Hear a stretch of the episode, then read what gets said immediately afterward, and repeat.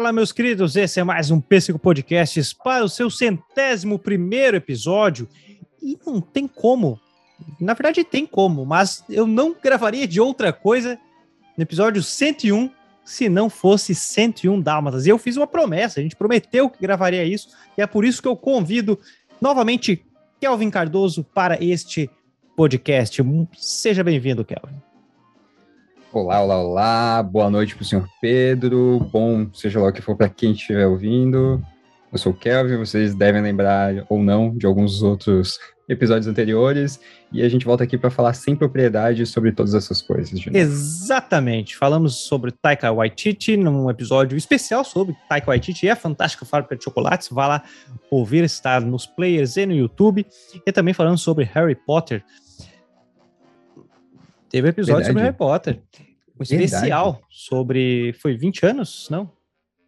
Foi. Foi, foi não? Foi 20 foi anos. Do, do lançamento do primeiro filme? É, 20 anos da Pedra Filosofal, tá certo. Uhum, 20 anos foi. Agora, em qual deles eu, nós prometemos que o episódio 101 seria sobre 101 Dálmatas? Eu não lembro. Foi um, em um deles. Então, se o ouvinte quiser saber em qual, ouça os dois episódios. E comenta aqui, tá porque eu não lembro. Caça. tá. tá, está lançado o desafio. É, porque eu, eu não lembro também.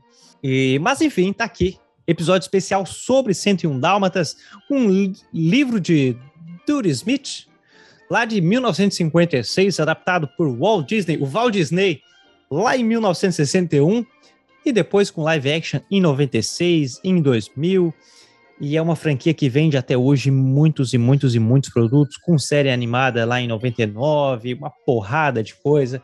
Enfim, vamos, eu, um especial, demoramos para gravar esse episódio, porque vimos os filmes, hum, lemos livro, enfim, uma porrada de coisa.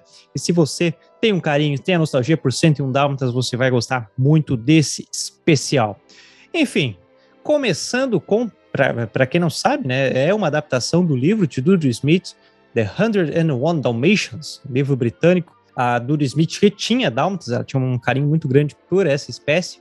E aí, logo em seguida, não deu nem 10 anos, o livro de 56, Walt Disney comprou os direitos em 1961. O filme foi dirigido por Clyde Jeromini, Hamilton Lusk e Wolfgang Reiterman. Uma direção ótima.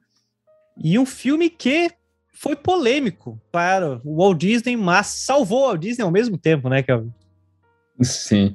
É, já comentavam que ele tinha um certo ciúme pelo sucesso que fez o, a animação. A animação lançou, fez um grande sucesso, o pessoal elogiou muito a, a direção e tudo mais. E reza a lenda que ele ficou com uma dorzinha de cotovelo, porque apesar de ele ter é, produzido e gerenciado tudo, sabe? Foi tudo sob, sob supervisão dele. Ele não achava tão bacana um filme do qual, apesar de tudo, ele não tinha feito tantas participações e ter feito tanto sucesso. Mas aí, reza a lenda, né? Reza, a lenda. lenda. Para quem não lenda. sabe, é, é, só você ver um filme animado antes de 101 Dálmatas. Você vai ver a gritante diferença de traço. Pega Cinderela, uhum pega Bambi, é, Branca de Neve, o traço daqueles desenhos era meu Deus, cara, se tu bota até hoje, tu vai dizer que foi feito em computador de tão bom que é aquilo lá, é tão rico Exato. em detalhes. Porém, hum. extremamente caro. Extremamente caro. O Branca de Neve mesmo, que foi o primeiro, o primeiro ele, ele hipotecou até a casa ali, né? Botou até. Foi uma aposta dele, uma né? Aposta. Gigantesca. Uhum. O, e aí é a mesma coisa, estava extremamente caro. Naquela época ali, do 101 Dálmatas, ele já estava em função da questão do, da Disneylândia e de outras produções, e aí deixou uma equipe de animadores que não tinham dinheiro. É, a, o departamento não tinha a, o dinheiro que ele queria para investir naquela animação. Toda a animação estava sendo mais o pessoal, isso. né? Exato, era, era, sei lá, 2 milhões é, uma animação. 2 milhões naquela época era muito dinheiro. tenta converter isso, né, para é. a inflação de hoje. É uma bela de uma grana, né? Então, não vou lembrar quem, mas o responsável lá do departamento de animação pegou e criou a é, criou não, mas usou a xerografia, uma, uma, uma, uma técnica muito mais barata e que ajudou e que salvou a Disney, porque conseguiu deixar o filme mais barato, conseguiu lançar o filme e ganhou hum. milhões milhões. Sim, o filme lucrou muito, né? Apesar de não ser fácil, a xerografia era bem complicada também, tu tinha que fazer toda a pintura por trás, sabe, por fora. Apesar de tudo, era incomparável a, a facilidade com relação à técnica anterior deles, né? Que exigia muitos artistas, muito tempo, muita produção. E agora tu imagina hum. isso em um filme onde tem 101 dálmatas e milhares de pintas.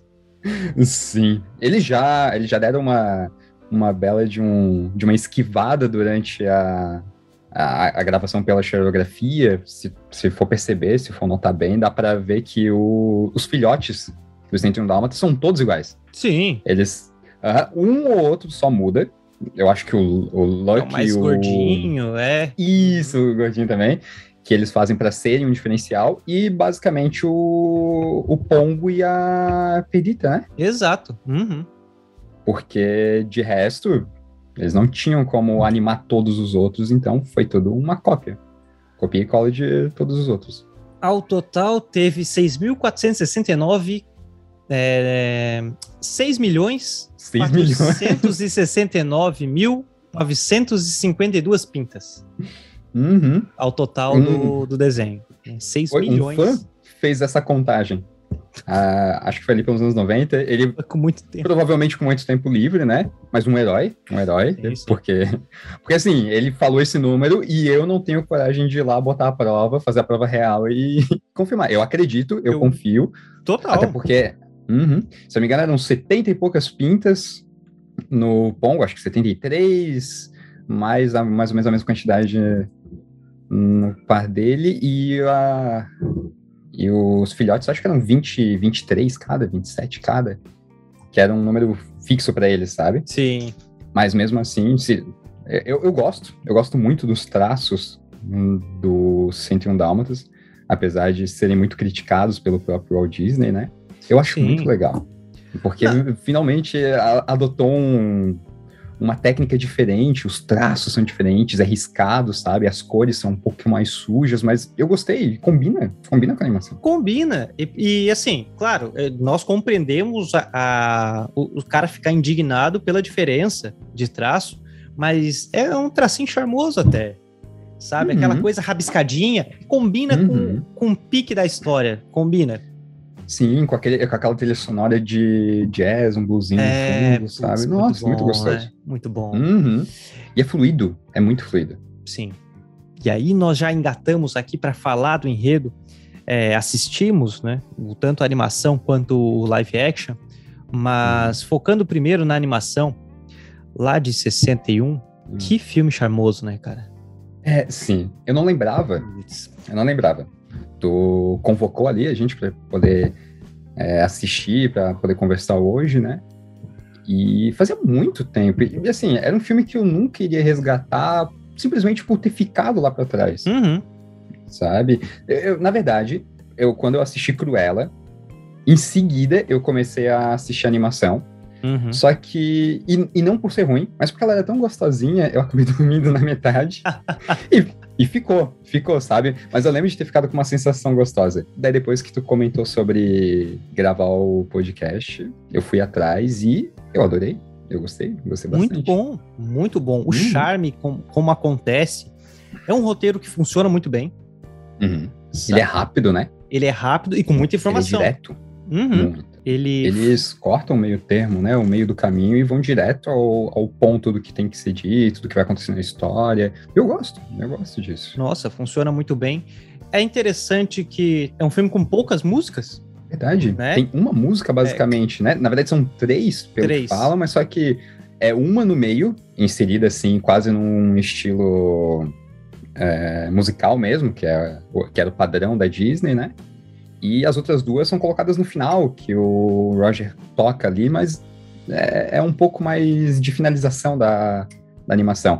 O da Cruella, Cruel só é que rola de verdade no meio, sabe? Exatamente. E, e é uma música maravilhosa que pega. Que, que até hoje as pessoas cantam, sabe? Tem uhum. gente que uhum. não viu essa animação. Não sabe nem de onde vem. Não sabe, não, é, claro, ela toca em inglês no, nos créditos ali do filme, uhum. é, em live action, e tem gente que nunca viu animação e canta. Cruella, cruel, sabe? Cruella. Uhum. A forma que, que ele cria a música é muito boa também. É Cruella. Tua adorada amiga de escola, Cruella Cruel. A letra. Cruella Cruel. Cruella Cruel. É mais traiçoeira que uma cascavel. Em suas veias só circula fel. Cruella. Cruella.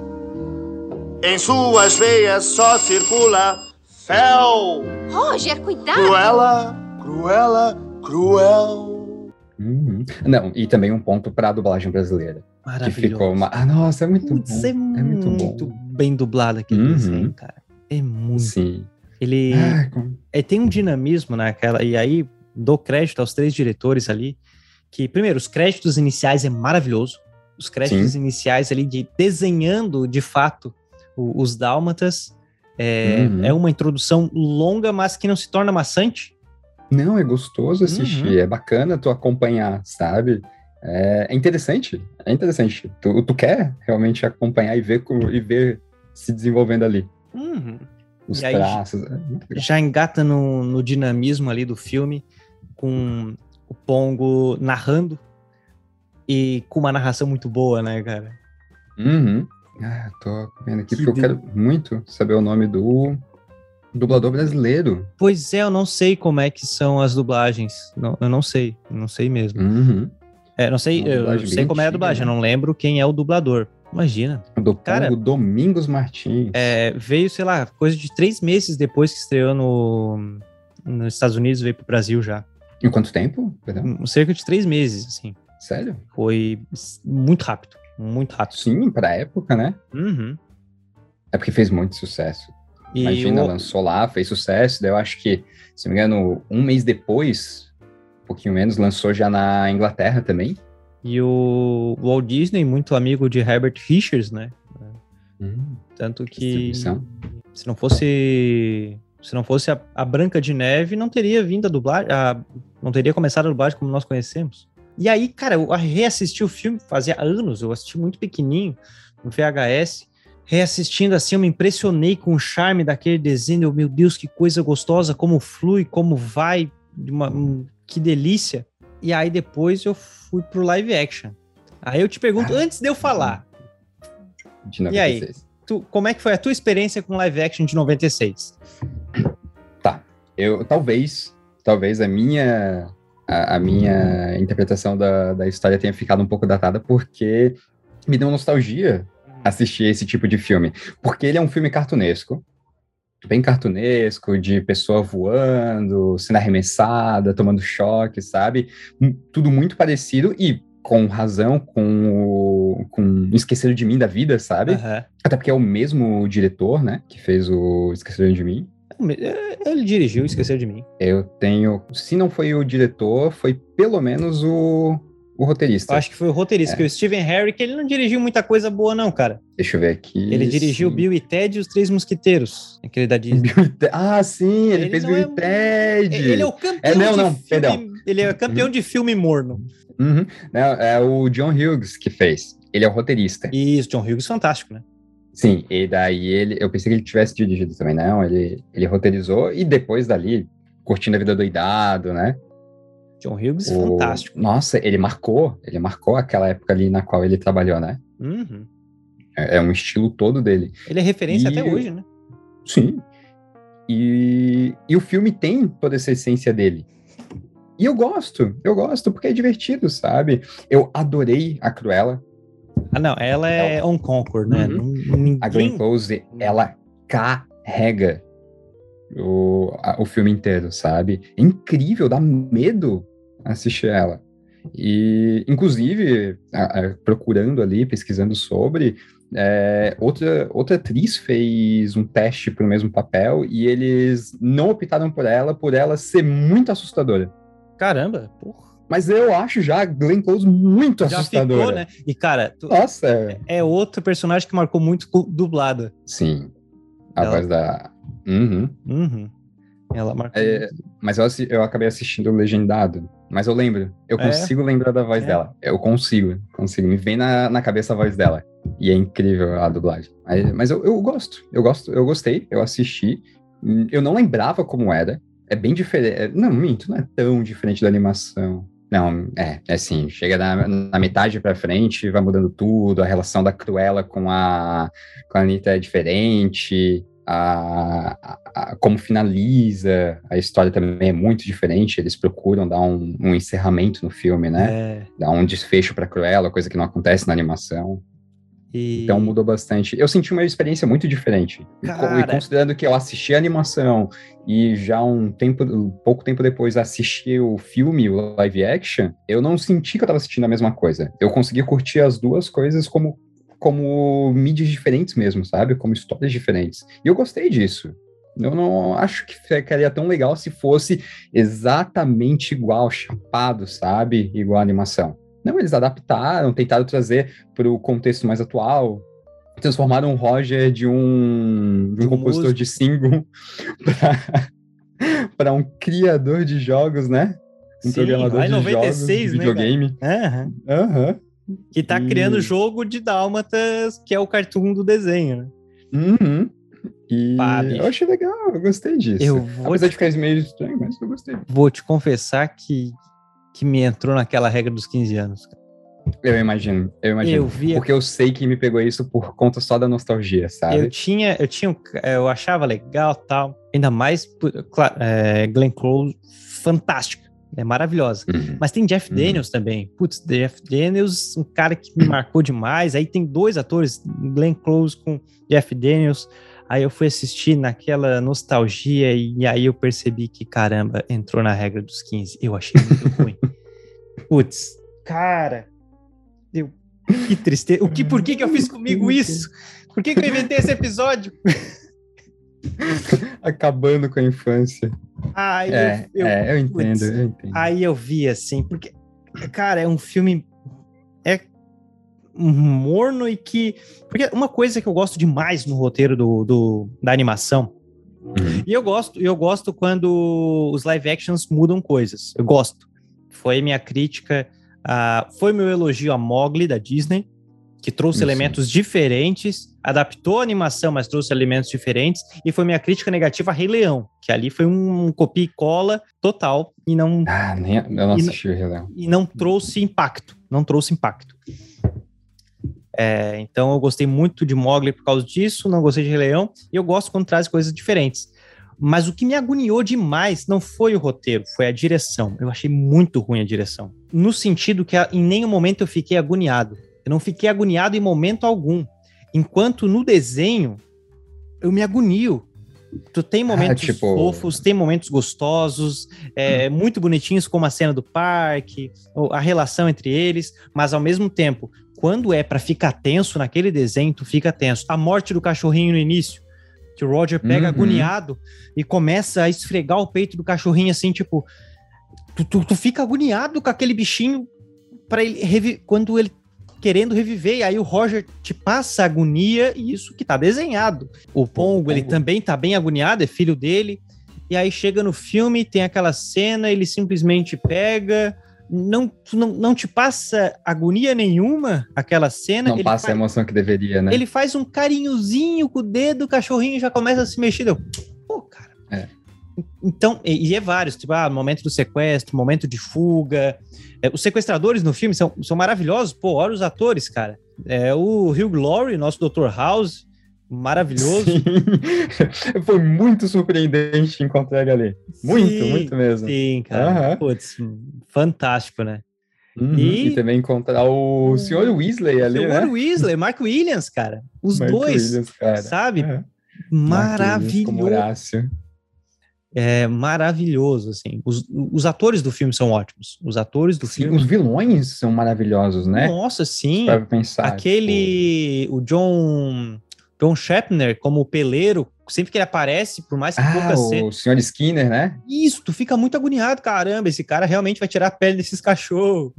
Nossa, eu achei muito tenebroso isso. É. Eu, já achei, eu já achei a, a animação assim um, um tanto quanto pesada pelo tom com que ela fala as coisas. Que eles vão realmente matar, que eles vão escapelar, que eles vão. Sabe? Uhum. E E é o tipo de coisa que eu imagino que não, não, não aconteceria agora. Tanto que não acontece. Tem o filme da Cruella, e o filme da Cruella ele é bem, bem soft, sabe? Uhum. Com relação a todos esses temas. Ele tá falando sobre a vilã, mas é tão manso, sabe? Que tu não, não pega a, a, a- Tu não consegue captar aquela, aquela maldade, sabe? Que depois viria a surgir, se a gente considerar que pode ser que é um prequel do, do Live filme, action. Do live action ou da animação. Em Aham. qualquer um dos dois. Porque em qualquer um dos dois, a Cruella, ela é tenebrosa. Sim, É ela é vilã, né? Ela é vilanesca. Aham. Mas é muito. Isso é que dá um, um gosto, sabe, pra ela. Charme. É mu- Nossa, é incrível ver ela, tanto na animação, que é uma vilã diferente. Ela é muito diferente, principalmente pra época. Eu consigo imaginar na época, sabe? Essa vilã diferente. Ela era uma mulher magra, com aquela roupa, com aqueles casacos de pele gigantões, sabe? Que formava uma corcunda nela.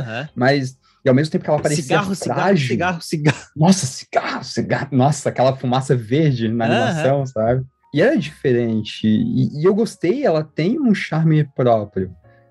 E que depois é resgatado no, no live action. E não foi igual na- no filme da, da Cruella. Eu gosto, gosto muito do filme da Cruella, mas não como uma continuação direta, sabe? Uhum. Ou mesmo chegando perto. É uma coisa bem à parte, bem separada. Se, eu consigo, assim, separar uma Multiverso coisa da Cruella, outra. Cruella verso. Isso, se cria o Cruella verso, fechou, sabe? Porque o, a Cruella, tanto da animação e principalmente do live action de 96, é, é um Coringa, É, sabe? cara, ela é, ela é, É um Coringa bizarro. Se tu pegar assustador. a lista de vilões da Disney, ela é uma das mais vilanescas mesmo. Uhum, uhum. Né? Até porque falou sobre, sobre matar cachorrinhos, né, cara? Tem que ser um ser muito Pra desamado. fazer casaco. Pra fazer casaco. É bizarro, Incrível. cara. Mas enfim, aí, putz, me. Me desapontou muito o filme, assim, porque ele não tem ápices. Imagina. Ele não tem. Eu não, Eu não, não senti ápices. E aí eu queria. É, eu tava esperando uma coisa diferente, que eu gosto disso, mas eu não tive ápice. Então ficou aquela coisa morna, aí não tinha nenhum momento eu ficava agoniado, em nenhum momento eu, eu sentia um perigo. É, Uhum. eu ado- adorei o fato de serem animais reais. Por mais que aquelas cenas em 3D me, eu achei desnecessário total. É, é porque assim, se tu conseguir pensar com a cabeça da época, até que foram uns efeitos muito bons, Hum, até o- né? funciona, Mas dá- funciona, Dá, dá até aqueles trechos ali demais. Hoje em dia a gente Sim. não consegue mais engolir tão bem. funciona. E não precisaria se fosse feito hoje. Daria pra fazer sem aquelas cenas, se cortasse aquelas cenas ali.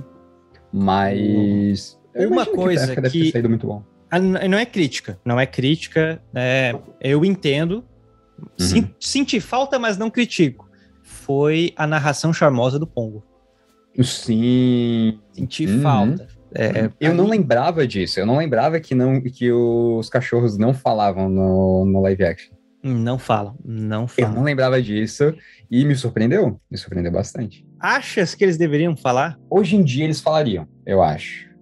Porque a gente já se acostumou muito com animais que falam, principalmente chimpanzés que falam no- na sessão da tarde, afins, né? Já, já treinaram o nosso psicológico para animais que falam. Aquele cachorro labrador nossa. lá. Sim, mas eu, eu gostei de, de- desse diferencial dos cachorros que não falam, mas que são inteligentes. Uhum. sabe? E que compõem a sociedade deles, e tu consegue, e tu tens uma visão de humano sobre eles agindo como animais muito inteligentes, sabe? E o Cruella resgata um pouco disso, né? Tu percebe que, o, por exemplo, tem um cachorrinho do, dos dois dos dois colegas da Cruella que que ele é inteligente, ele é esperto, tu nota assim um, um- uma sapiência humana nele, Ah, sim. sabe? E que é a mesma coisa que acontece no, no filme. É, é esse tipo de animal que aparece, sabe? É, e aí é bem isso, sabe? Eu, eu senti falta, mas não critico porque Uhum. eu entendo a pegada da época. De, não, não Sim, vamos botar é os, bichos, hum, os bichos a falarem, vamos deixar eles inteligentes. Senti falta se fosse hoje. Ah, Pedro, dirige. Eu botaria eles falando. Seria bom. que aquela narração é muito boa. O, o- a- até a certa ironia do Pongo é muito boa, sabe? Ele Uhum. realmente trata como eu preciso botar esse humano, humano a casar, sabe? Vamos lá, vai. Sim, porque ali tu cria. é, Eles tentaram fazer isso, o que eu achei é, é meio bizarro, assim, aquela, intro- aquela cena introdutória do Pongo levantando, arrumando a casa, acordando o dono, sabe? Pra tentar passar essa mesma. esse mesmo sentimento de que o cachorro cuida do dono, sabe? Isso Mas a gente não precisa. Ficou, ficou um pouco mais. Na animação não precisa disso, porque na animação a gente tem o. a narração. É. E, e fica bom, fica bom, a gente não precisa de tanto, porque o Pongo tá falando com a gente. E narra muito bem. Outra coisa que me. Eu senti falta de um foco maior. Tem, ficou bem feitinho, mas. Novamente, não tem ápices pra mim o live action. Então, eu queria ter um foco maior é no Latido ao Luar. Que é muito importante, né? É, e ali no filme ficou uma coisa muito rápida. Sim, é porque já que não, é, não tinha o- os animais falando, né? Então acho que eles tentaram se desapegar um pouco disso para tentar dar foco na, nas cenas de ação, entre aspas, Uhum. né? Mas é, é muito importante o Latido ao Luar no, na animação e eu também soube que no livro é importantíssimo. Tão sabe? importante que é o nome da sequência. Sério? É, eu se eu não me engano, não chega a ser o latido luar, eu acho que é o latido das estrelas. é, é, não vou lembrar ao certo agora, mas, mas é algo. Nossa, no livro é muito importante. E é uma coisa que eu ah, senti mas- falta de um foco melhor. É, a sequência é da Starlight Bar, Bark, né? E aí é uma, uma coisa que tanto na animação quanto no livro passou muito, muito esse foco. Até porque cri- cria um, um, um contexto assim fantástico para uma situação que a gente conhece muito dos cachorros latinos. Tu fica sonhando com isso, imaginando, sabe, fantasiando, tipo, será que os cachorros estão conversando? Cara, sabe? e- Quando começa a latir, de repente lá no fundo tu escuta outro latindo, como se estivessem conversando, sabe? e é uma coisa é legal aí fantasiar isso. funciona tanto na animação quanto no filme. As mensagens sendo passadas pelo Latido ao Luar é maravilhoso, né, cara? Uhum, É muito bom. Tipo, sim. A gente tem até um, deles. Um vislumbre ali do futuro é, Dame Vagabundo. Eles aparecem na animação, né? Sim! Eles, os companheiros deles aparecem na animação, antes ainda de Antes terem o filme ainda, de solo. É verdade. Tu, tu chegou a Uhum. ver o live action do Dame Vagabundo? Não. Não vi ainda Não. também. Eu, eu- eu tenho que falar que os live actions da Disney tem um ou outro assim que eu, que eu vejo, acompanho a produção, vejo o trailer e não, não me apetece muito, sabe? Uhum. Aí eu acabo deixando pra assistir quando quando estiver tocando em algum lugar, quando alguém sugerir, porque Não, sozinho assim não. Não, não vi também. Né? E, e Gerou deu uma interesse. flopada, pelo que eu imaginei, né? É porque, assim, em tese, quando começou. É, eu tô falando por mim, não sei se conversando, realmente. Se- Não, pode ser bom. É, eita, É. pode ser bom. É, É. Eu é que não sei. Eu achava que ia pro cinema. tanto que eu esqueci. achava que ia pro cinema, tá? Ó, que interessante, interessante. Aí vi que foi direto pro, pro Disney Plus, mas não, não, não me gerou interesse, assim. Talvez agora, por causa dessa vibe que a gente de gravar sobre o 101 Dálmatas, talvez eu assista, mas não, mas não cheguei a ver, não. E aí, Eu, opa, pode falar. não, eu só ia adiantar que do 101 Dálmatas o que eu queria era ler o livro, que eu não li, eu só assisti Vai gostar, cara. filme. Porque eu, eu gosto de, de livros infantis britânicos desse período, né? 50, 60, 70 e dali pra frente. Eles têm um E estilo diferente, né? Tem, e surgiram umas autoras incríveis nesse período, sabe? Hum, é à toa que a gente conversou sobre, sobre a Fantástica Fábrica de Chocolates, que é um autor britânico, né? Uhum. E, e, e depois disso eu vou sempre comentei sobre algumas autoras também, porque tem, tem muitas autoras Muitas, incríveis, muitas. sabe? Desse período da, na Inglaterra. E o Walt Disney adorava, né? Demais, ele pegava tudo pra adaptar, né? Ele pegava tudo, ele tava sempre de olho nos lançamentos britânicos pra saber o Nossa, que, que, ele ia, o que, que ele ia catar, né? O bicho ali, ele realmente E tinha um olho vivo. Tinha um olho vivo.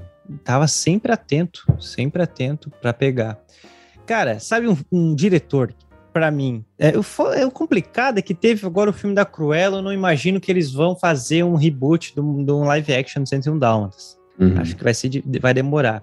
É, mas que pra mim cairia perfeitamente pra adaptar. Eu sei que ele pegaria o charme britânico, ele conseguiria pegar e adaptar muito bem. É o Paul King que adaptou Paddington. que tu tem que ver, cara. Ah, Eu tenho que, eu tenho que ver. É, o que mais ele dirigiu também, pra ver se tem alguma Pô. coisa que eu posso pegar dele. Pô, King, eu vou pegar aqui. Mas, assim, é, eu- eu li os livros do, do Paddington, né? Escrito pelo Michael Bond. Adoro, acho maravilhoso. Uhum. Uhum. E, e ele, cara, o Paul King, pra mim, ele conseguiu adaptar de uma forma, conseguiu trazer pro, pro atual, conseguiu trazer para nosso para nossa época e ainda assim Uhum. ficar muito bom. Eu tô pegando aqui os filmes que ele dirigiu. Pois é, eu só foi vendo que ele vai dirigir. Porque É. tá na mão dele o Wonka. Tá na, no Wonka, exatamente. O Wonka tá na mão dele, lançando que vem, se tudo. Space Tudo Force, certo, a né? série lá, ele dirigiu dois episódios. Space Force? Little Brand gosto, Sketch, eu eu, não gosto. assisti. Apesar de ser. O pessoal acha meio morno, e é, é, realmente, mas eu, eu acho, acho bacaninha de assistir. É ele não engraçado. dirigiu muita coisa, não. Não. Dá pra ver que, Mas- deixa eu ver. Mas Bom. o, o Paddington tem um. Teve uma crítica muito boa, né? Os dois Sei filmes, disso. cara. Sim, os dois. Eu só. Eu, eu não assisti por. Cara, tu vai por, gostar. por puro esquecimento, sabe? É o tipo de, de filme que acabou passando e eu não assisti. Tu vai sentir que a produção inteira ali, ela tava muito contente em adaptar, adaptar um personagem tão importante pra, pra Inglaterra, sabe? Tu percebe que Uhum. todos. Porque é uma coisa muito cartunesca também. É um filme muito cartunesco. O vilão do segundo filme mesmo é aquele cara que tem várias fantasias e todo mundo cai na fanta- nas fantasias dele, sabe? É, que é o. que quem interpreta o vilão no segundo filme, Hugh Grant. Nossa!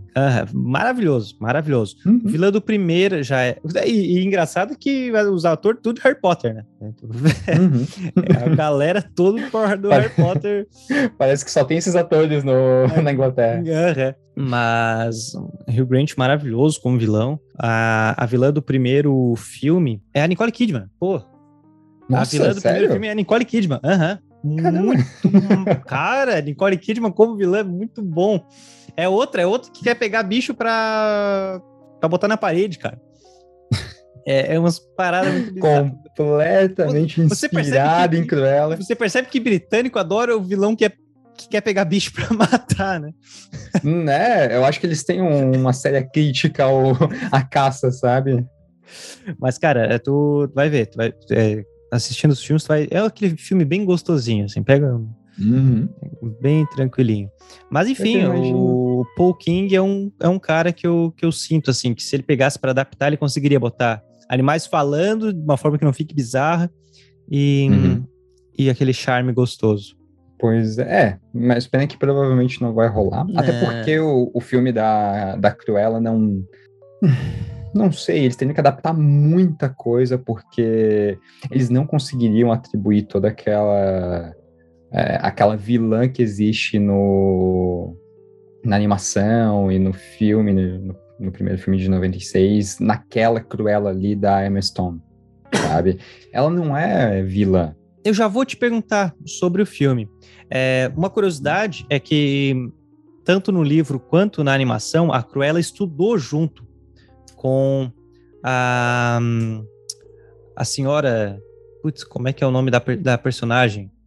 É Anitta, Lita, não da é? Anitta, da Anitta, isso. E aí, Isso. o, elas estudaram junto. No- já no filme tem aquela questão de ser dela ser funcionária da Cruella de Vil, né?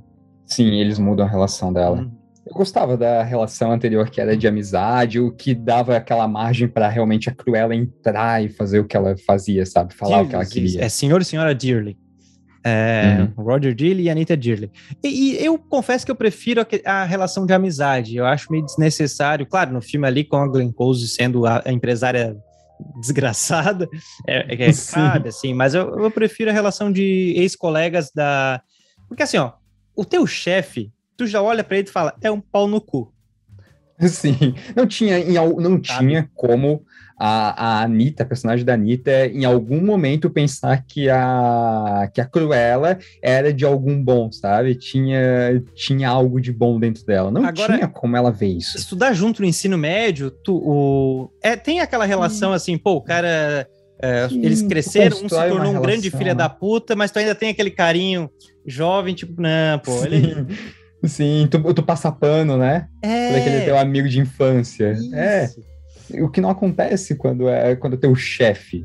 Na verdade, naturalmente, se já por ser teu chefe, tu já fica com o pé atrás, né? Agora, ainda por cima, um chefe que, fa que faz o que ela faz, que, que berra do jeito que ela berra, tu já não ia dar nenhum crédito pra ela. Ah, eu vou vestir a tua cachorra. Pô, como assim? Nossa, é, é bizarro. Esse momento é bizarramente assustador. Ela fala, ah, não é como se você.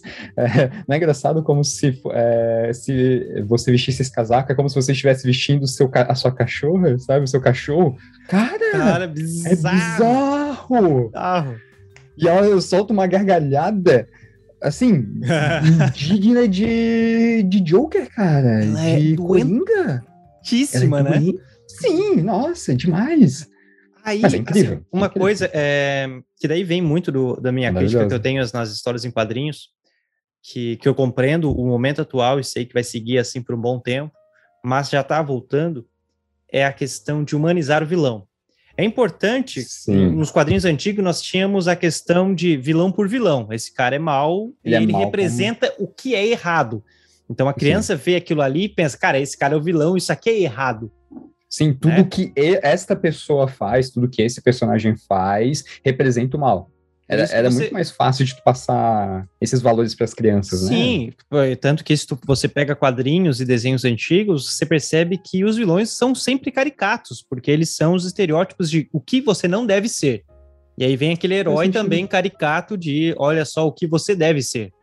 E aí, Uhum. claro, daí depois veio com, ah, com o escrever mais adulto, os quadrinhos se tornando mais adulto, e isso vem naquela leva, é, no quadrinho mainstream vem com eu falo no quadrinho mainstream porque foram vários autores dos quadrinhos independentes, enfim. Mas vem aquela leva, Frank Miller e Alan Moore, que traz uma pegada muito adulta e traz um porquê do, do vilão. Sabe? Você Uhum. mostra as duas faces de qualquer coisa. Sim. E aí vem a questão de humanizar o vilão. Uhum. E aí eu já te questiono. Agora faz, só vai, só vai. Agora eu sou ouvinte porque eu não assisti o Cruella. A gente fez a divisão, né? Você assiste Cruella, eu leio o livro aqui.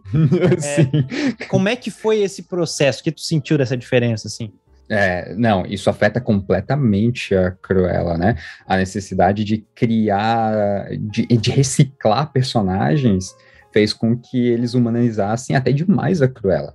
Então, assim, apesar de eu ter gostado do filme, quando eu penso nele como um spin-off de 101 Dálmatas, fica um gosto amargo na boca, sabe? Porque essa Cruella não é a Cruella que a gente conhece. Eles humanizaram ela demais. Tu não consegue imaginar da onde que ela vai sair dali, ela se transformando naquela vilã cartunesca dos, do, dos de- do desenho, do, do primeiro live action, né?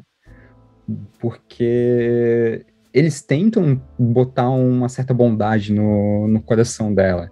E eu entendo, eu entendo que daí para poder criar uma personagem, para as pessoas poderem se ligar a ela, tu precisa humanizar, tu precisa trazer o, o porquê dela ter se transformado daquele jeito. Mas aí é que tá, ela não chega a ficar daquele jeito que a gente espera que ela vai ficar. Ela nunca chega nesse ponto de Coringar. se transformar na.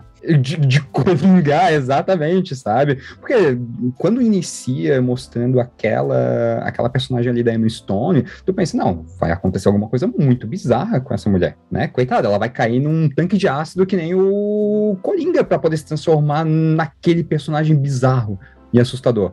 E, e assim, a- quando, a- mesmo quando eu assisti, eu tentei deixar ele, ele à parte de tudo, porque eu sabia que eu não podia linkar ele com os outros filmes que ia ser ruim, já tinham me advertido disso. Então eu assisti já focado nele como um filme solo e ele por ele mesmo, sabe? Aquela obra por ela mesma. Só que quando acontece a transição da personagem da personagem centrada e boazinha para personagem, sabe, despirocada, é, é muito complicado, sabe? Eu não, eu não consegui engolir aquilo. Porque acontece literalmente de um dia para o outro, sabe? Em uma madrugada. Em uma madrugada, ela fica olhando para o teto e ela pensa, ok, enlouqueci, sabe? E ela já amanhece assim, tipo, sentando o sarrafo, sabe? Ela chega pros dois, porque ali na, no filme, aqueles dois, o que são os dois capangas, dis, Aham. tipo, completamente dispensáveis para ela na, nos outros filmes, ali eles são amigos de infância dela. Eles são família, eles são a família dela. Porque eles se conhecem quando eles são crianças, ela é abandonada, ela vira uma, uma criança de rua. E eles eh, ambos se resgatam, sabe? E formam um vínculo muito forte de família. Muito, muito forte Exato. mesmo. E do nada, assim, de um dia para o outro, ela caga para tudo isso e já amanhece sentando os dois pés na- nos dois, sabe? E, e, cara, é muito esquisito. É muito esquisito. Isso me pegou, mesmo eu tentando desassociar uma obra da outra, sabe? Uhum. Mas de resto, eu gostei, gostei bastante, ficou bem legal. Como Emma isolado Stone funciona. é maravilha. Sim, como isolado é bem divertido, a Emma Stone é incrível. O, ah, eu não lembro o nome dos dois atores que fizeram os, os capangas ali, mas eles também são, são muito carismáticos, sabe? A atriz que faz a, a vilã, que é a versão Cruella, aquela dali é a verdadeira Cruella que a gente conhece, sabe? Quem que é Ela- nos filmes? assim? Deixa eu ver. Cruella. Mas que, É, que engraçado isso. Eu vou. Vai... Emma Thompson. A Emma Putz, Emma Thompson. Thompson, cara. Ela é maravilhosa. Caramba! ela é a Cruella, sabe? Ela faz Thompson, uma. É, ela faz como se fosse a personagem. Baronesa. Ela faz. Ela é a baronesa. Ela vai ser a personagem que vai que vai transformar a Cruella em quem ela é, porque a Cruella vai se basear nessa baronesa para para meio que adotar uma nova personalidade, sabe? Hum, E é, e é isso que eles querem te fazer comprar. Eles querem te fazer comprar que, olha, no futuro, a Cruella vai se transformar nessa baronesa, ela vai se espelhar completamente nessa baronesa. Mas, sabe, se tu pensar bem, se tu começar a mastigar isso, tu, tu não engole, sabe? Tu não engole que, que, a, que ela vai se transformar na, na baronesa, sabe? Que a Cruella se transforma na baronesa. Não, não faz sentido. Mas se tu conseguir descartar tudo, fica muito bom. A Emma Thompson tá incrível, ela é muito boa, ela é muito boa, sabe? No começo tu, tu gosta dela, daí no final tu odeia ela. Nossa, é, é muito bom. E o, o roteiro ajuda nisso, sabe? Ficou legalzinho. Realmente, só teve aquela transição ali da Cruella, da personagem Cruella, que eu achei muito brusco. uhum. Mas de resto, foi, foi bacana. Foi bacana, é gostoso, vale a pena assistir, sabe? Cara, Não é, um- eu não julgo um filmão, filmão Sim, da sim. porra, né? Mas não é de filmões que a gente que a gente monta o nosso, nosso dia a dia, né, cara? Não, né? Tem que ser um filme legal, bacana só pra assistir. E esse é, esse é. Cara, é é interessante, é interessante quando me fala assim que ela foi abandonada e tal.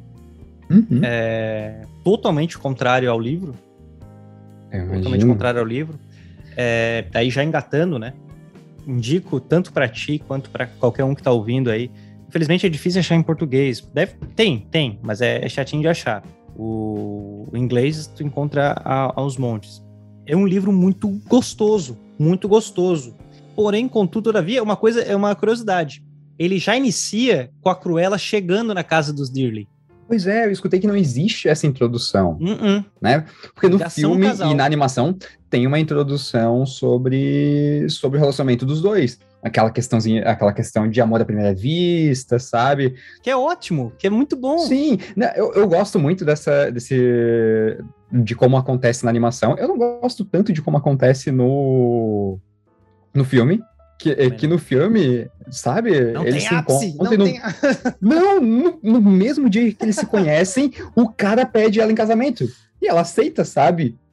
Dois desesperados. É. Mas é, é, é aquela coisa dos anos 90, anos 2000, de aquela ideia bem romantizada de amor à primeira vista, É. sabe? Então, ah, de novo, sabe? É datado e, e, assim, por ter esse contexto da época. É um pra tipo agradar o público que- evangélico. né? Casaram completamente puros, sabe? Se bem que, que rola um- uma intenção ali de que rolou um, rolou um fogo, sabe? Entre os dois. Mas, mas, mas deixa de lado, né? Vamos fingir que não aconteceu nada, foi só uns beijinhos amorosos. Foi uma pegada de mão assim mais, mais ousada, sabe? É. Mas, Mas- cara, então, o livro já começa aí. Sinto fa- senti falta do da, daquele início do desenho. O início do desenho eu acho Sim, maravilhoso. animação é, é muito. Falta. Né? Mas já mostra ele como, ele como casal. É, Uhum. é o Pongo e a Missis. Né? É o Pongo e a Ah, Missis. é, é a senhora Pongo, né? É, o não, equivalente não, como é- se fosse uma senhora Pongo, não Isso, porque tem o casamento dos animais aí, tem a questão do casamento dos animais. é? Uhum. E no início, é, o Pongo e a Missis falam pontual, momentos pontuais, eles não falam tanto. Muito mais é os humanos ali no início. E aí depois, da, a partir da fuga, que começa muitos diálogos entre eles. Mas uma coisa interessante é que cada animal de cada país fala o, o seu, o seu linguajar. E tem um limite entre o que o cão entende da linguagem humana. E aí, por exemplo, o Hum. Pongo entende muito mais da linguagem humana que a Missis. Então, tem momentos que ela tem dificuldade em compreender palavras humanas. Uhum. Muito, ela tem muita dificuldade também em esquerda e direita. São coisas que o Pongo já está mais acostumado com a linguagem humana. E aí, por exemplo, ah, eles, eles encontram um cachorro de outro país, esse cachorro não fala a mesma língua que eles. Então tem, tem muita brincadeira. Muitos detalhes, assim. Não, é rico em detalhes. Uma coisa que, que para mim é maravilhoso. O que tem no livro e tem no desenho, que, que, eu, que eu, tava, eu comecei a ler louco para que aparecesse esse personagem. Tem o, hum, o sargento, Ah, Sabe, o- sargento? o, é, o, O é o coronel, o sargento, o coronel né? e o sargento. Tem o Isso, coronel tem o e capitão, tem que é o o gato. E Aham. o sargento é o gato. O sargento é o gato? É. Ah, Cap- uhum. E tem o cavalo, né? Daí, e aí tem o sargento, tem o gato sargento, que é, que é maravilhoso, cara. Não tem no filme. Enfim, o filme não botou o gato sargento e botou o guaxinim, que nem tem, né? não tem nem isso na Inglaterra. Eu, eu- eu, na verdade, eu tava. eu- enquanto eu tava assistindo, eu tava, eu tava assistindo com a Luísa, né? E pouco antes de, de surgir essa cena do, da fazenda com os animais, né? Eu, pergun eu ainda comentei assim com a Luísa: Nossa, eu quero só ver como é que eles vão fazer pra ter um gato tão bem treinado que nem cachorro. Porque é muito difícil tu treinar, gato. Tá louco? Aham, o, o gato é um ser de pura revolta, sabe? Eu fiquei pensando, como é que eles vão fazer isso? E eles só não fizeram. Eles não fizeram. Mas botaram guaxinins. Botaram guaxinins. tem Nossa, eles meteram todo, toda a fauna urbana, sabe? A fa- aquela fauna rural, assim, botaram porco, botaram cavalo, botaram ovelha, sabe? É, é tipo uma. Sabe a arca de Noé que aparece animais que não estariam no Oriente Médio? Sim. Nossa, cara, só chegou. É, eu só, eu só aceitei, sabe? É, eu também, já fui com, porque- eu fui com aquele meu. eu- eu- até eu acho que foi por isso até que eu consegui curtir o filme, porque eu fui com o meu sarrafo de descrença no chão, sabe? Não, eu já fui pensando, tá, é- eu não imagino como é que eles vão fazer. A galera Eu que vou, eu vou descartar, eu vou jogar no lixo o meu sarrafo de descrença e o que vier eu engulo. É, por exemplo, a galera deve estar sentido. achando, porra, Pedro, tu é chato pra caramba, vai se esmar com um guaxinim. Não, eu aceitei total, porque até porque eu nem sei que bicho tem na Inglaterra. Eu, se tu bota assim, tem, sei lá, parece um marsupial azul, ah, é da Inglaterra. Eu acredito, porque eu não moro lá. Quem sou lá. eu pra dizer que não, né? Beleza, né, velho? É que nem cara, a gente filmar nossas capivaras aqui no Rio Tubarão, o cara da Inglaterra vai ver, é isso aí, vai, aceitar, né? Então eu aceitei os guaxinim. Porém, depois que eu fui ver, a galera da região tava tipo, que isso? da onde que surgiu esses guaxinins? Mas enfim, tem o sargento no, no livro e é maravilhoso. É, é muito, é muito gostoso, assim. O, o desenho é muito fiel, muito fiel na medida do possível, ele é muito fiel, muito fiel mesmo. Tanto a questão dele se, é, se sujando para ficar preto e escapar, um, um final da Cruella que não meio que não tem, sabe? Ela só, só sai. É, Hum. que deixaram ela no ar ali. É o que acontece final. na animação, né? É, Na animação, ela, ela sofre acidente. E assim, tava tendo uma pegada tão sombria, as falas, principalmente da animação, que eu não lembrava como é que terminava. Eu jurava que ela ia morrer, sabe? Quando rolou o acidente de carro, eu pensei, tá, ela faleceu. Foi isso. sabe? Mas não, eles mostram ela ali, viva, batendo no- nos capangas. E daí eu, ah, Ela tá, fica então solta, né? Ela continua. fica solta. É Isso, Deixa isso. solto. Aham. Ela só perde essa batalha e, e, e não tem um desfecho final pra ela, sabe? No livro também não tem. Não, não tem também. Então, É, cara, é eu- muito eu fiel. O livro, é- a animação ficou muito fiel, animou, a- a- adaptou muito bem. Adaptou muito bem. Claro, pormenores, detalhes, assim, obviamente tu tem que Pois é. tirar, né? Normal. Uhum. Eu tinha até- imaginado, por exemplo, ah, tem, as- tem o- o- um trecho bem pequeno que é do Pongo e da Perdita indo pro indo resgatar os cachorros, né, os filhotes, daí tem um períodozinho ali bem curtinho, mostrando eles passando pelas intempéries ali do tempo, porque é inverno, né, Uhum. é véspera de Natal, e, e eu, eu, eu fiquei pensando, ah, isso no livro, aposto que eles exploram muito isso no livro. Muito. Aí tem essa questão das linguagens, né? da- Ah, das dif- bacana. Eu É, imagino, Cara, então assim, como teve o latido ao luar, todo mundo tá sabendo. Porque é Aham. longo, né? Pô, imagina, é longo o caminho, um trajeto gigantesco. Tanto que tem momento em um local deles faz fronteira, assim. E então, tipo, como eles foram avisados, a comunidade toda dos animais foi avisada, eles têm, têm animais já esperando eles. Legal. Então, tipo, ah, estão indo para tal fazenda, o pessoal já tá sabendo. Ah, é, é o casal dos 15 filhotes, sabe? Então, Sim. e aí eles são recebidos por várias fazendas diferentes, e aí mostra a cultura diferente de cada um, os animais diferentes, os cães diferentes. E isso aumenta ainda mais a importância do latido ao luar, né? Do Nossa, Tipo, poxa, olha toda a repercussão que teve. Muito. E cria uma E- magnitude, né? E, cara, tem uma, uma regra dos animais assim, ó. Nunca mordam um humano. Porque vai sobrar pra ti. Vai ser um... Então, assim, é aquela regra que vai sondando, sabe? Durante a história. Uhum. Nunca mordam um humano. Legal. E aí tem um momento de aflição pesado que o Pongo quase morde. E aí meio que todo mundo segura ele, aí ele se afasta. É um momento que fica mais focado na Misses. Já falo Uhum. porque Misses e não Perdida. É, então foca nela, convivendo ali com os outros. É onde um, um dos cães tenta ensinar para ela a esquerda e a direita, porque o Pongo tá mais isolado. E, e aí ele depois ele reflete que bom que ele não mordeu, poderia ter sofrido uma consequência, né? E é uma Sim. coisa muito legal, cara. Putz, é muito bem. É essa tanto a viagem de ida quanto a volta. É muito bom. Mas agora explicar por que Misses não perdida. Tem perdida também no livro. São três dálmatas adultos. São três dálmatas adultos. Eu É, escutei isso. Começa, né, com, com um casal, os dois casais, os Dirly e o Pongo e a Misses. Só que aí ela tem 15 filhotes. 15 filhotes. A cena da- do, do- dele revivendo o filhotinho é tão tensa quanto o desenho. Muito bem. O texto é bem agoniante. É, as falas da Cruella são muito fiéis, tanto no desenho quanto ao filme, ao livro, assim, né, são bem fiéis as falas dela. Mas aí eles encontram uma dálmata abandonada na rua, com as manchas até um pouco marrons, assim, que ela tá bem debilitada, como as mamas recém teve filhote, sabe? Ela teve filhotes e foi largada. E aí eles dão o nome de Perdita, porque, claro, pra gente é meio óbvio Perdita, que foi encontrado perdida, mas pro inglês, que não é uma, que não, né, não falam, não é uma língua latina, para eles, para eles tem um, ó, Perdita, latim.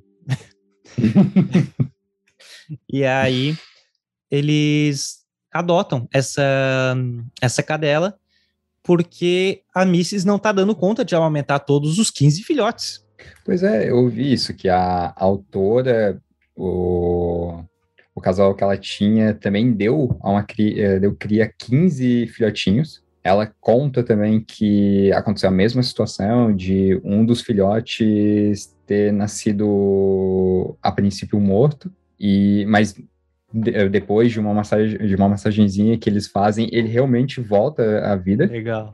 Eles com, pelo menos ela, ela contava que isso tinha acontecido de verdade e ela teve essa experiência de ver que uma cadelinha não consegue dar conta de, de amamentar 15 filhotes. Imagina? Então eu imagino ela tentando dar esse, esse certo grau de veracidade, sabe, na história. Eu escutei algo assim, mas eu também não sabia que era por, por esse meio que acontecia. Cara, é muito bom. Aí eles, a, eles adotam para conseguir amamentar, né? Dividir os filhotes. Uhum. Meio que cada uma delas meio que abraça como filhos mesmo. A Perdita acaba utilizando aquilo para não se sentir tão sozinha. Ela tá sendo a- abraçada e tem uma importância, precisam dela. E, mas eles ficam receosos de dar briga. Pongo, Misses e Perdita, né? Três cachorros adultos, uma briga. E não dá. O Pongo trata como uma irmã, como se fosse uma irmã mais nova, porque ele pergunta a história dela. E a história, back-end, assim, a história por trás da Perdita, quando ela narra, é muito triste, muito pesado. Então ele, ele conta para a Misses e os dois se solidarizam com aquilo ali. Então fi- fica muito legal, são três cães adultos. A história da, da Perdita é maravilhoso e tal, e aí ela fica lá com os Dirly enquanto Uhum. o, o Pongo e a Missis vão atrás dos filhotes. Eles vão na correria atrás do- dos filhotes. E aí, cara, a relação deles é muito boa, uma relação muito madura, fantástico, assim.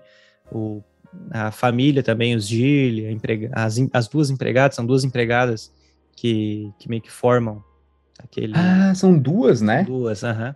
Que no, depois nas adaptações eles convertem em uma. Em uma uma só. não é só, certo? Uhum.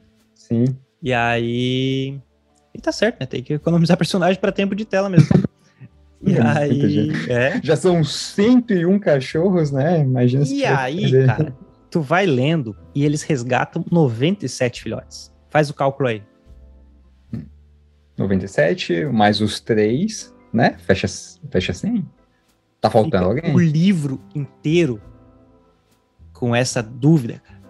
O nome do livro também é 101 Dálmatas. 101 dálmatas. Tu fica o livro inteiro com essa dúvida. E eu, Filhos cara, eu tava. Tu imagina, eu lá no final Hum. do livro. Tentando fazer a matemática, pensando, será que eu sou tão ruim? pô, não, não, com não tem- matemática básica que eu não consigo fazer esse 97 virar 101? E, cara, e eu lendo, e, cara, e esse cálculo o tempo inteiro. Pô, 97 não, não tá batendo. O último episódio, o, o- o último episódio, o último capítulo começa com: Você deve ter ficado o livro inteiro lendo, é, fazendo o cálculo. 97 com 3 é 100. O- começa assim, o último capítulo começa assim. Deu, ah, filho da puta. Filho Mas- da mãe. Tá, com- tá me Continua com-. Mas o centésimo primeiro foi citado, o leitor que pode não lembrar. E aí ele resgata o momento em que aparece o centésimo primeiro, e que eu não vou falar, porque daí tem a ver com o desfecho da história. É muito bom. É muito bom isso. Deixo aí pra. Não aparece. Aparece, aparece, e foi citado. de 71 fato. primeiro ali. Foi citado de fato. Ele deu aquela brincada, tipo a máquina do tempo do H.G. Wells, que, que te- rapidamente aparece quem que é o, o narrador e ninguém, e ninguém percebeu. Sim.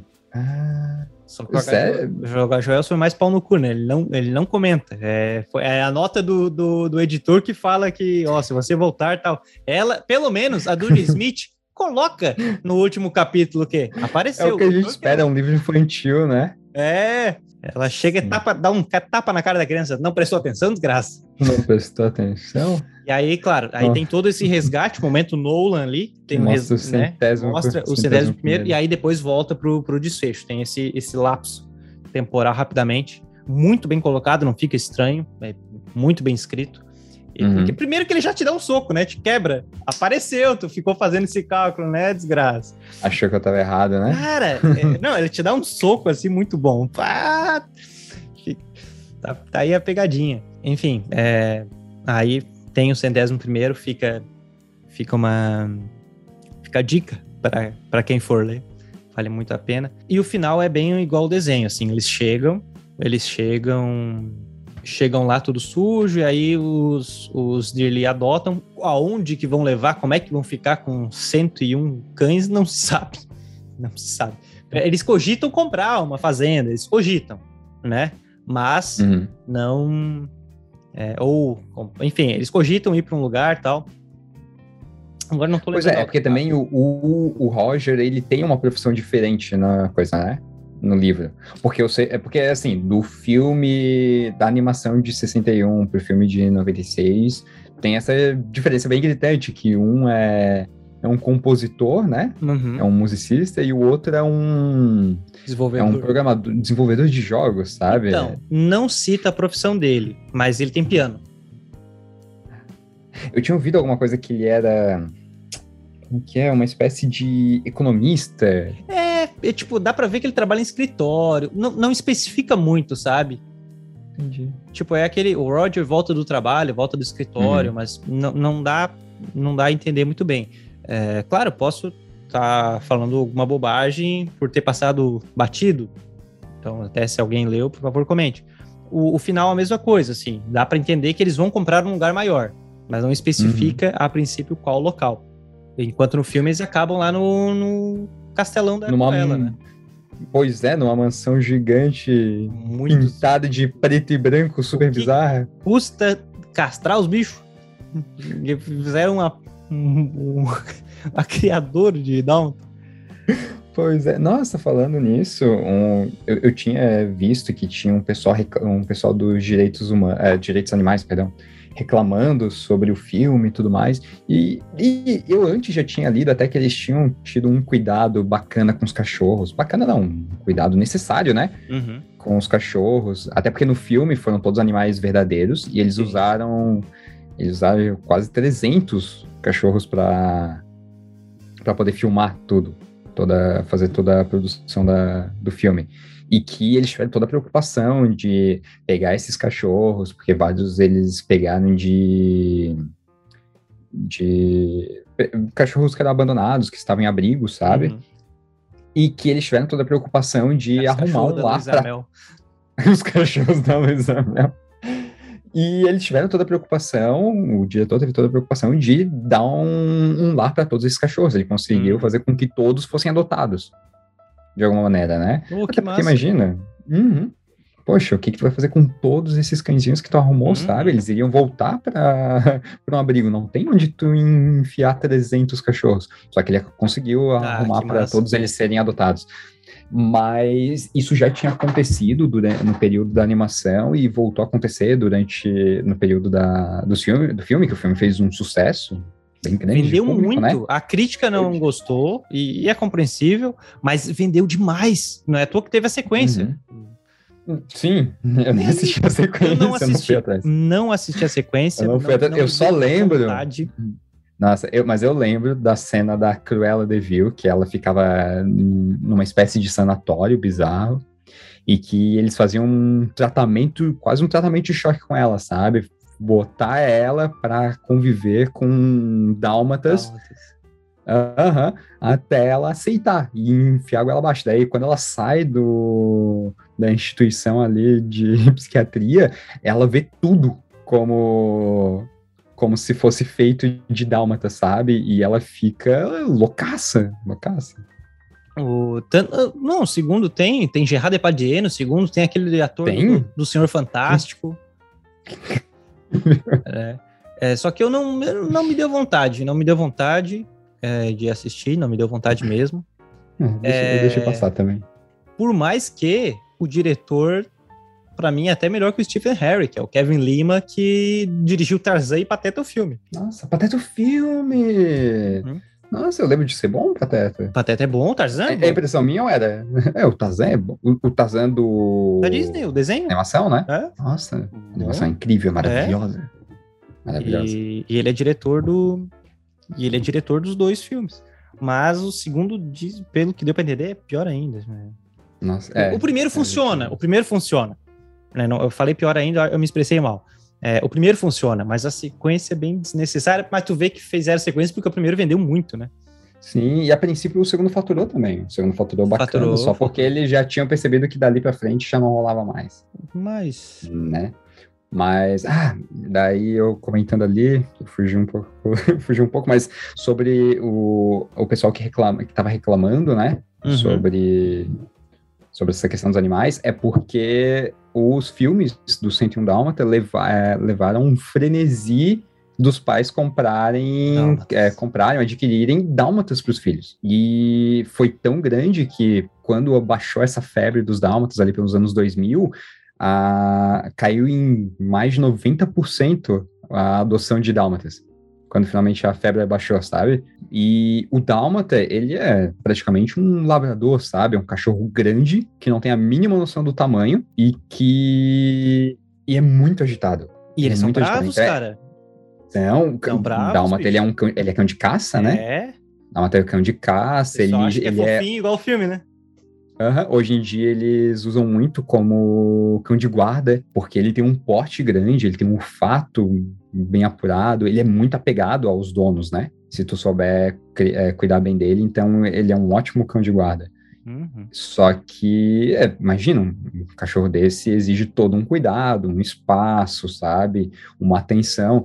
E coisa que pais que compram no impulso um cachorrinho pro, pro filho, muitas vezes não estavam preparados. Não. Então aconteceu uma onda de abandono de dálmatas, sabe? Dálmatas que eram sacrificados, porque lá tem essa, essa coisa de que os cachorros que iam para tem essa coisa, né, dos cachorros que vão para em abrigos e não tem como serem adotados, são sacrificados. Ah. E imagina a, a galera preocupada com isso, deveria ser todo mundo, né? Sim.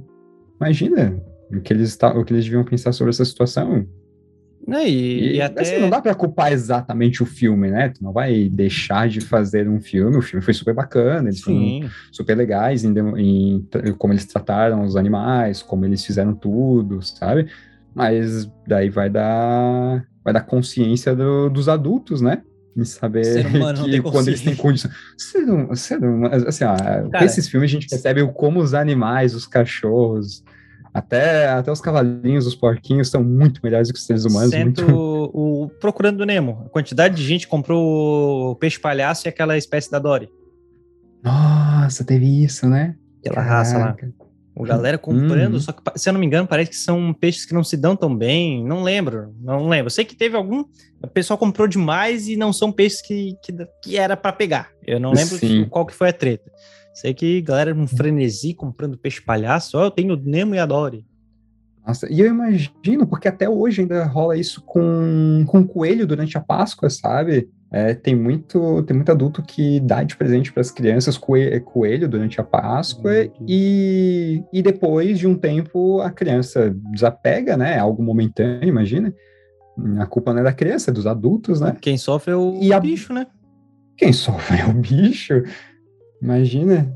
E daí depois eles abandonam, jogam fora, sabe? Uhum. Sei lá que fim que eles dão, que, que essas pessoas dão fim a esses bichos, como é que eles fazem isso, mas acontece. Entanto que todo ano rola um período ali de conscientização para não comprar no impulso coelhos, não adquirir, não pegar coelhos no impulso durante a Páscoa, porque, como qualquer outro bichinho, exige um cuidado, né? Exato. Cara, eu, uma coisa que eu falo muito é assim, ó, criança não tem que ganhar bicho. Hum, né? Porque ainda mais que aqueles pais que dão bicho pra criança ainda reclamam que a criança não cuida. É, porque eu tirei, tu não tá cuidando, eu que cuido. Maluco! Quem mandou tu dar um bicho pra criança, cara? É igual cachorro. Se tu dá cachorro pra criança, a criança não cuida, cara. Criança e adolescente não vai cuidar. Tu pegou o bicho pra ti. Então, Sim. eu prefiro pegar o bicho e falar, ó, é meu, eu vou cuidar, meu filho brinca com ele, mas é meu. Porque eu aceito que a responsabilidade é minha. Porque tu pegar para uma criança é saber que a responsabilidade vai ser tua. E se tu não tem capacidade de administrar isso, ah, meu filho nem pega. Sim, ah, nossa, é bonitinho se, pra criança, ah, de cagar, né? Se, se, já fica bravo quando o filho deixa um, os brinquedos jogados, imagina um, um bicho vivo. Uhum. Cara, é um cuidado a mais. O filho, as crianças não guardam nem os brinquedos quando brincam. Imagina cuidar de um, de um animal vivo que tem que dar atenção, dar comida, limpar. A criança mal se limpa, vai, vai limpar o bicho? é, assim, é incrível, é incrível. Cria um. Se tu, consegue, se tu usa essa, essa experiência para poder para poder ensinar a criança, tu cria todo um senso de responsabilidade, Sim, de cuidado. É importante. Criança, né? Mas assim, não é algo que tu. Animal não é algo que tu vai largar na mão da criança e deixar que ela desenvolva, sabe, um uhum. conhecimento. Uhum sabe, inato sobre como cuidar de um, um outro de um Agora outro eu sou o César Milan. Agora eu sou, né? né? Cara, não é assim. É, é, um, é, é um ótimo trabalho para ti poder ir lá e cuidar em conjunto com a criança, ensinar, sabe? Cria um senso de responsabilidade incrível na criança. Mas é algo que tem que ser trabalhado, o que o adulto tem que trabalhar com a criança. Sim. Não dá para simplesmente largar e torcer para que dê tudo certo sabe? Fazer muita figa e falar, não, vai dar certo sim, vai dar certo sim. Essa criança, confio, essa criança vai sonhar, vai sonhar com César Milan e ele vai, vai dar umas dicas ali. Não é assim, sabe? Muito bom. mas indo para os momentos finais aqui, uhum. o, o, livro que eu li é a versão da Puffin Books. Uhum. Eu não consegui achar aqui, é, não tá, no, a princípio não achei aqui no livro, a data, a data que foi publicado, mas tem ilustrações maravilhosas do Michael Doolin. É, Michael Doolin fez ilustrações maravilhosas. Eu acho que, sei lá, deve ter umas 10 é, ilustrações ao decorrer do livro, que são muito, que são muito, muito boas aqui. Deixa eu ver. Puffin Books, a princípio Nova Zelândia, é, Nova York, enfim, tem, é uma rede. É, é uma rede. A uma princípio rede. é uma rede londrina já mesmo. A princípio Britânica. é esse que eu peguei é de 89, esse hum, livro. Faz sentido. A Eu tô princípio. vendo aqui.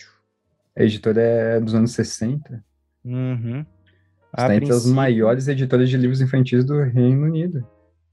É, a princípio é uma edição de 89, ilustrações do, do Michael Doolin, muito boas ilustrações, muito boas mesmo. Eu fui lendo e postando alguns. A Cruella, bem, bem vilanesca também. Sempre naquele perfil, bem naquele perfil. E, cara, é um livro que eu indico demais. É um livro que eu indico demais. É uma animação maravilhosa. É uma animação que deu um gostinho bom rever, né? Uhum, é, sim. Fa- Faz falta. É uma animação que tu percebe que ela é diferente do, do que a gente tem hoje. É uma animação direta, ela com uns traços que, que a gente não vê, mas hoje em dia também. Não desmerecendo as animações de hoje em dia, que são maravilhosas, né? Sim. Incríveis, estonteantes, mas só que bate uma nostalgia. E para quem hum, nunca tinha assistido, que é algo realmente recente, é algo que, que engrandece os olhos, sabe? Esses traços diferentes são bonitos, é fluido, ainda mais com essas novas edições agora que já, já traz para 4K, transforma em 60, Sim. 60 FPS, fica lindo, lindo, lindo, lindo. Nossa. E, E o filme também funciona, o filme também funciona. É claro, no momento que a gente compara que, que é complicado, mas o filme funciona, É. então. É, eu, eu, eu, eu gostaria de ver uma opinião de alguém mais novo que não passou por, esse, por esses filmes dos anos 90, sabe? Um Esqueceram de Mim da Vida, que, que não estão dentro desse contexto, inseridos nesse contexto. Assisti os ver. dois com meu sobrinho. Meu sobrinho tem 9 anos. É, Ele tá gostou dos dois. dessa- Ah, então, então Funcionou pra ele. Então Funcionou funciona pra para quem é. Porque, querendo ou não, é uma animação, é um, é um filme para o público infantil, ele. né? Uhum. Ele Ele é cartunesco da, para isso. Ele gostou da, da animação, adorou a animação, ele preferiu a animação, mas ele gostou do filme, gostou, ele, ele- encantou ele, sabe? Sim. Eu É percebo o que ele não direto, ele É. não para, né? É, sim, eu percebo que encantou bem o, o live action de 96. Então, Uhum. funciona ainda. Funciona. Pô, a criança viu pela. O Pedroca não tinha visto nenhum nem outro. Ele não tinha visto nem desenho, nem live action. Eu assisti os dois com ele e se encantou pelos dois. De formas diferentes, mas É. ele se encantou pelos dois, sabe?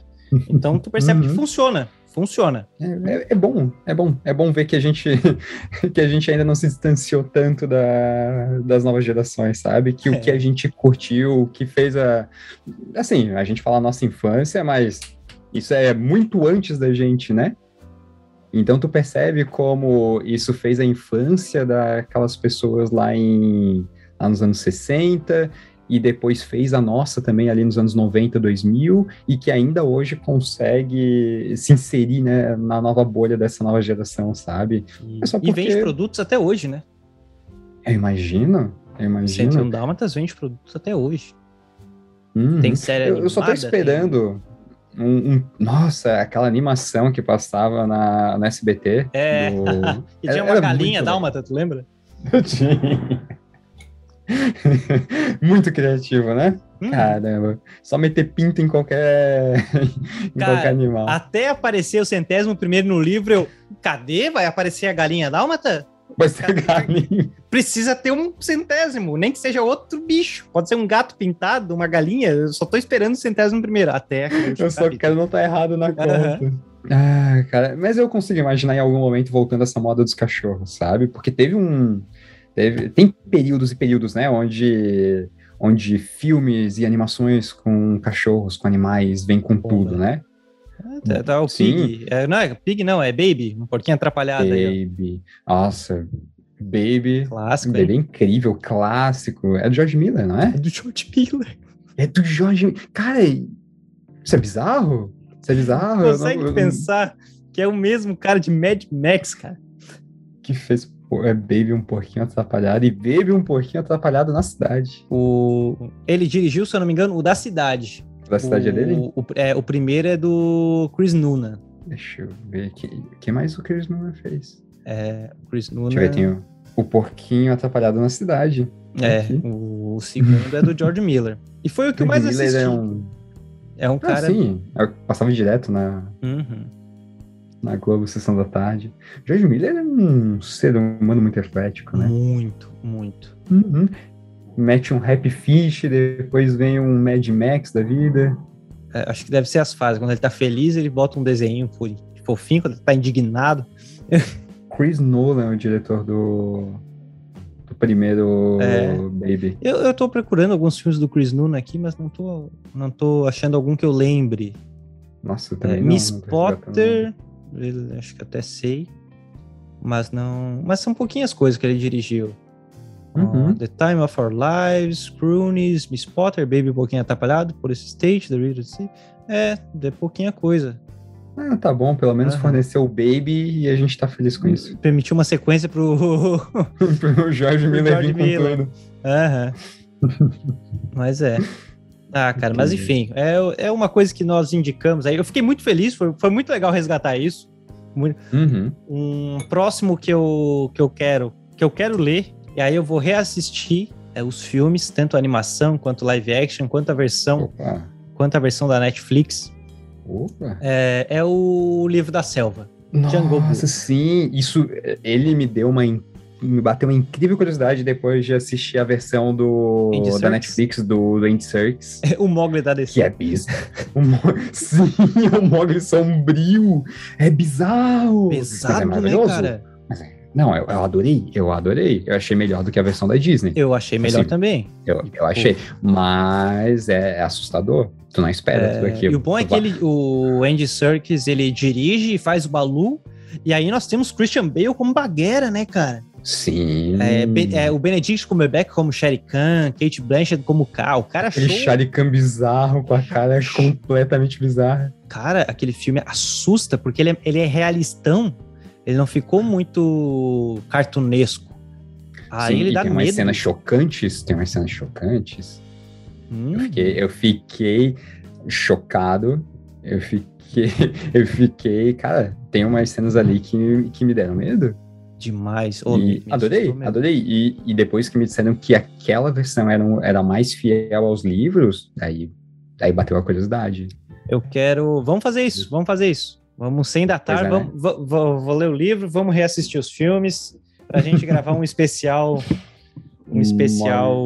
O livro o livro da selva. Mas eu creio que é isso, já deu um bom tempo de conversa. Espero que tenha gerado interesse em ler, em reassistir os filmes do 101 Dálmatas. É uma história maravilhosa. Espero que tenha causado essa, essa vontade. E, Kelvin, muito obrigado por participar novamente. Muito obrigado mesmo. Obrigado, obrigado por convidar, por, por dar essa oportunidade, porque se não fosse esse convite, provavelmente levaria muito tempo até eu reassistir uma animação dessa, se reassistisse, principalmente o filme. Eu nunca teria resgatado esse live action, né? E eu gostei, eu gostei de ter, de ter tido essa experiência, de trazer agora pro, pro Kelvinho, Kelvinho homem, homem crescido, essa experiência que antes só tinha pro Kelvinho e menino garoto. Ah, foi muito bom. Obrigadão, Kelvin. E muito Valeu. obrigado a você que ouviu. Muito obrigado a você que ouviu. Se reassistiu, se gerou interesse de ler, comente aí, por favor. Mande mensagem. Você que está ouvindo no, no podcast, manda mensagem lá no Pêssego Podcast, arroba Pêssego Podcast. O que você achou, se gostou, enfim. Um forte abraço, um beijo e até o próximo episódio.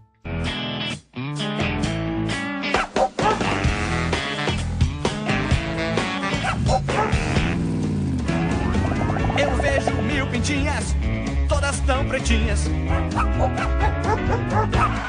Peguem eles! Bichinhos tão fofinhos que me deixam maluquinhos.